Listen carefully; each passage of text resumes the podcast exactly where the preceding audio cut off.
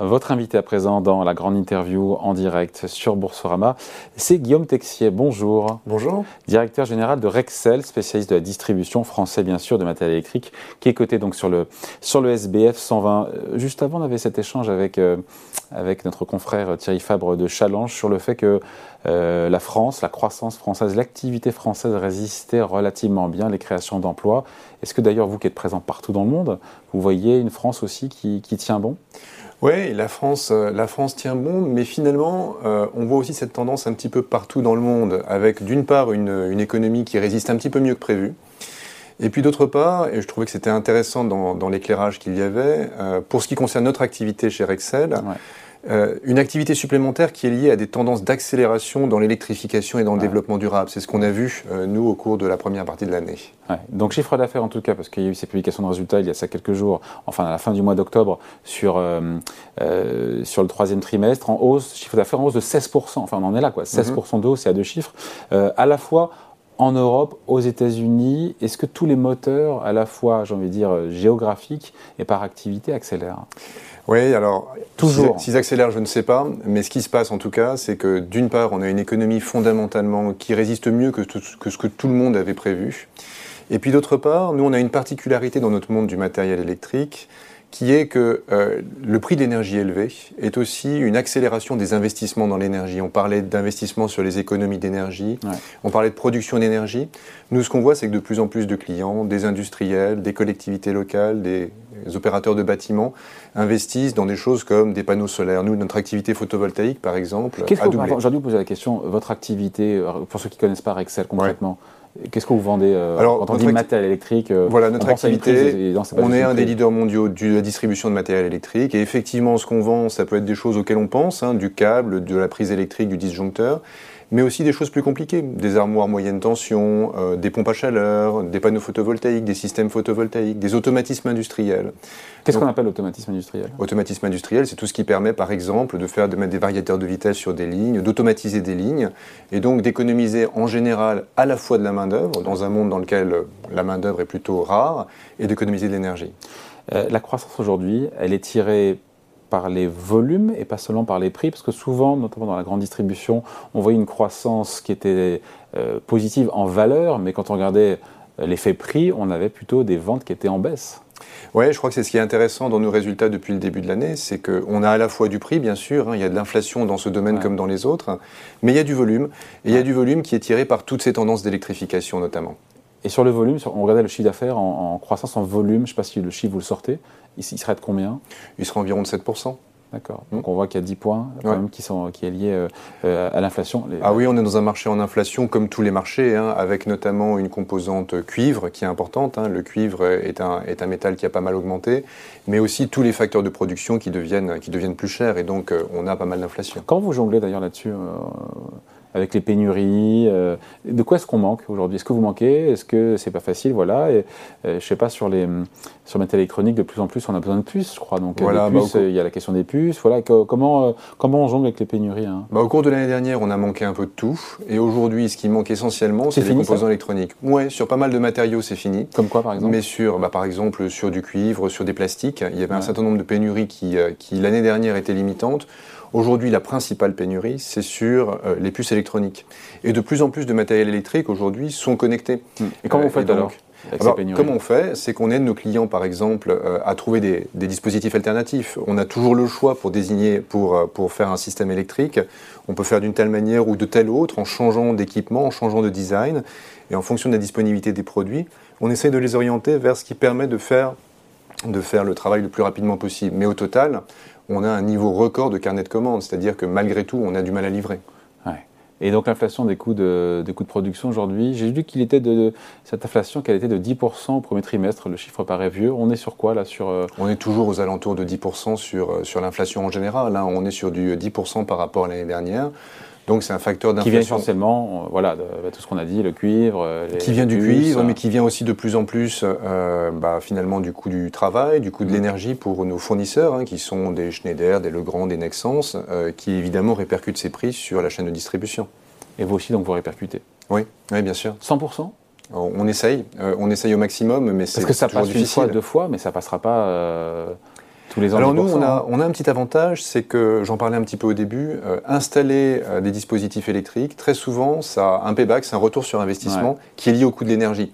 Et, le coût d'énergie, on voit, on voit qu'il explose encore plus. Et donc finalement, on est beaucoup plus enclin à accepter de l'inflation sur de l'énergie électrique à cause de ça. Je reviens à vos métiers, euh, Guillaume Texier. Vos, trois métiers, c'est ça résidentiel, rénovation euh, et industrie. Mhm. Là, encore une fois, il n'y a pas, a pas de, il a pas d'essoufflement. Il y a toujours des travaux, il y a toujours de l'investissement. Et puis il y a en toile de fond, et évidemment, euh, l'accélération de la transition énergétique. Hein. Bah, ce qu'on voit quand même, c'est qu'il y a une petite différenciation par métier. Dans le résidentiel neuf, mais qui correspond à une petite partie de nos activités, il y a un ralentissement mais il est beaucoup plus que compensé par ce, dont on parlait tout à l'heure, qui est les investissements dans le sens de la transition énergétique un peu partout. Euh, et donc finalement, euh, on a ces vases communicants avec d'un côté un métier qui ralentit un petit peu, mais de l'autre, sur tous les autres métiers, une tendance à l'accélération très clairement. Donc euh, l'éolien, le solaire aussi Alors l'éolien, pas tant que ça, parce que l'éolien en général, c'est des très grands projets qui ne passent pas par la distribution. Mais le solaire, évidemment, dans pas mal de pays, notamment de pays d'Europe, on comprend comment est-ce qu'on joue la transition énergétique indirectement avec, euh, enfin, via, via Excel hein. Alors, la transition énergétique, euh, elle passe par pas mal de canaux pour nous. Je parlais du photovoltaïque, mais ce n'est pas le seul sujet. Par exemple, je pourrais parler des chargeurs de véhicules électriques. Les chargeurs de véhicules électriques, dans une économie dans laquelle on transitionne à grande vitesse vers le véhicule électrique, c'est un investissement majeur. Il n'y a pas assez de bornes en France, tenais à vous le dire. Je, sais que c'est pas vous. Hein, il n'y a pas assez de bornes en France, je suis d'accord, mais on en installe énormément. Pas assez vite. On en installe énormément. L'autonomie de la voiture n'est pas suffisante, mais c'est pas vous non, plus. non, ça c'est pas nous. Euh, mais par contre, on en installe de plus en plus. Et ce qui est assez intéressant, c'est que quand vous installez une trentaine de bornes dans un bâtiment commercial, bien sûr, c'est des bornes à équiper, donc ça c'est du business pour Excel, mais ça vous amène très souvent à reconsidérer la façon de gérer l'énergie dans le bâtiment. Ça veut dire qu'il faudra charger à certains moments de la journée, avoir une gestion intelligente de la électrique, et puis assez vite, vous allez vous poser la question de la génération d'électricité, par exemple par des panneaux photovoltaïques. Et donc, en fait, le chargeur de véhicules électriques, c'est une porte ouverte euh, à la refonte complète du système électrique dans le bâtiment. Donc finalement, tout ça, ça crée, des, euh, ça crée une, demande de modernisation du système électrique euh, dans laquelle on peut contribuer très clairement. Sur une borne, pardon, sur une borne, vous faites quoi, vous, concrètement? Ben, On fait la borne, mais on fait aussi le câblage, le tableau électrique qui va derrière, et puis s'il y a besoin de changer l'alimentation électrique du bâtiment, s'il y a besoin de faire du management dynamique de l'énergie, on le fait aussi. Qu'est-ce qu'on électrifie, euh, Guillaume Texier, dans l'économie? On voit bien la voiture, c'est facile, mais qu'est-ce qui s'électrifie sinon dans nos usages au quotidien qui sont en bah, train de, c'est cette révolution qui est en cours, mais qui est parfois un peu silencieuse? Un peu tous les usages, parce que finalement, euh, tout ça est lié au développement durable. Euh, quand vous pensez agenda net zéro, comme on parle, agenda net zéro carbone, très souvent vous pensez électrification. Et pourquoi? Parce que... en, dehors de la, bagnole, il y a quoi? Bah, Par exemple, il y a le chauffage le chauffage, il y a une, montée des pompes à chaleur par exemple en France euh, qui est très impressionnante. La pompe à chaleur, ça vise à passer finalement d'un chauffage au gaz à un mmh. chauffage électrique très efficace. Ça, c'est une électrification dans laquelle euh, on contribue euh, très clairement. Il y a des électrifications de pas mal de processus industriels. Les entreprises qui ont des agendas net zéro et qui, cherchent à réduire leur empreinte carbone vont très souvent électrifier des processus. Et donc ça, ça veut dire de l'investissement dans l'infrastructure électrique de l'usine. Alors qu'on manque d'électricité, on se dit qu'à terme, il n'y a pas le choix, mais qu'à court terme, vu l'explosion du prix de l'électricité, du fait qu'on en manque aussi, enfin on en manque, on le paie très cher avec les problèmes qu'il y a sur euh, chez, EDF, on se dit qu'il y a un timing à court terme qui n'est pas, pas. Oui, mais c'est pour ça aussi qu'il y a pas mal de solutions qu'on vend qui sont du pilotage aussi de la consommation. C'est-à-dire que ce n'est pas seulement de l'électrification, c'est aussi de la partie économie d'énergie. Quand on parle de thermostat, quand on parle de gestion dynamique du bâtiment, ce qu'on vend, c'est des solutions qui permettent d'économiser l'énergie, qu'elle soit électrique ou qu'elle soit d'autres sources d'ailleurs. Bon, et il se trouve que vous avez encore rehaussé cette année, euh, pour une deuxième fois, pour la seconde fois, il y a quelques jours, euh, vos objectifs de, financiers. Encore une fois, le ralentissement dont tout le monde parle partout dans le monde, quelque part, il ne vous touche pas? Bah, je crois que c'est un petit peu ce dont on parlait. C'est-à-dire qu'il euh, il y, a le ralentissement, mais qui est plus tard que prévu. Et de l'autre côté, vous avez des tendances à l'électrification, qui étaient des tendances qu'on avait déjà identifiées. Mais j'ai l'impression que le contexte des prix d'énergie aujourd'hui euh, nous fait prendre plusieurs années d'avance. Euh, ça accélère les choses par rapport à notre plan de marche. Et ça, évidemment, ça nous permet d'avoir une année record. Hein. En fait, ce sera une année record en chiffre d'affaires, en rentabilité, en croissance des ventes. Euh, une petite question en Chine, vous avez des usines en Chine? On a, euh, on n'a pas d'usine, on n'a pas d'usine, on a des points de vente. Par les, on a des points de vente en Chine, mais en Chine comme en Inde, on a une petite présence. On a environ 10% de notre chiffre d'affaires qui est en Asie.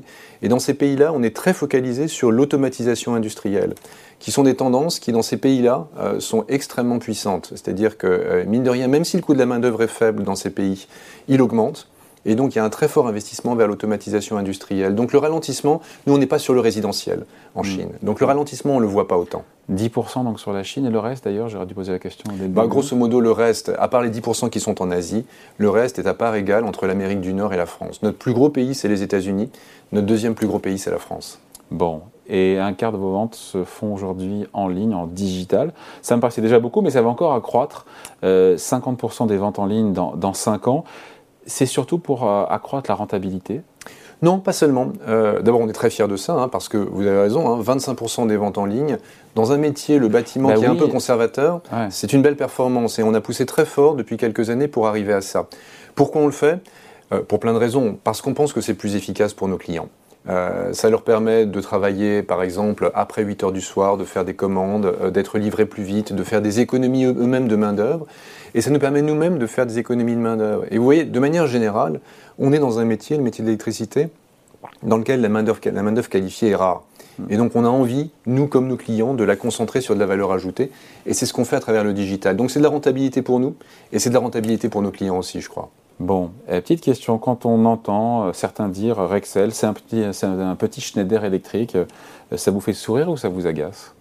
Ah, ça ne m'agace pas du tout. Schneider Electric, c'est un de nos gros fournisseurs. Euh, ah, c'est un, de nos fournisseurs et c'est un, une, superbe, et une superbe entreprise. 30 milliards d'euros Schneider de chiffre d'affaires en 2021. Vous, c'est 15 milliards d'euros. Qu'est-ce qui différencie euh, Schneider de Rexel? Bah Schneider, d'abord, c'est un fabricant de matériel électrique. Nous, on est un distributeur de matériel électrique, à la fois de produits et de services. Euh, et donc, euh, et donc, c'est essentiellement ça, notre position sur la chaîne de valeur. Mais on collabore très étroitement et on est exposé aux mêmes tendances de fond qui sont des tendances d'accélération. Après, euh, le niveau de valorisation, il euh, ne faut pas comparer le distributeur et le producteur, mais je voyais quand même, et le PER est de 6, ratio cours sur bénéfice de 6 pour Excel, de 18 pour Schneider. Pourquoi cet écart? Parce qu'il y a un rapport de 1 à 2 sur le chiffre d'affaires, pour le coup de 1 à 3 sur les valorisations? Bah, Écoutez, je crois que, c'est, euh, je crois que la réalité, la réponse à ça, c'est que Rexel euh, est, une valeur relativement peu bon marché, euh, relativement bon marché, je veux dire, pour investir sur des thèmes de transition énergétique et d'électrification.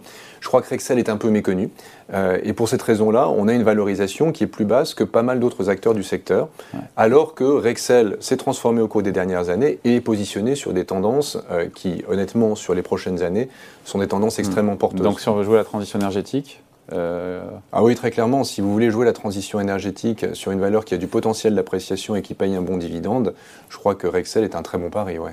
Pour l'instant, c'est flat, comme on dit, euh, le cours est stable, le cours de, de Rexel depuis le début de l'année plus 50% sur 3 ans, vous êtes satisfait ou c'est toujours pas suffisant? C'est toujours pas suffisant. Comme vous l'avez dit, moi, mon objectif, c'est de rattraper le gap par rapport à d'autres acteurs qui sont sur les mêmes marchés que nous. Je crois vraiment qu'on a, bah, par, exemple, Rex, par exemple Schneider, par exemple Legrand, par exemple Rockwell aux États-Unis, qui, sont des, qui sont des valeurs qui sont sur des marchés à peu près identiques aux nôtres.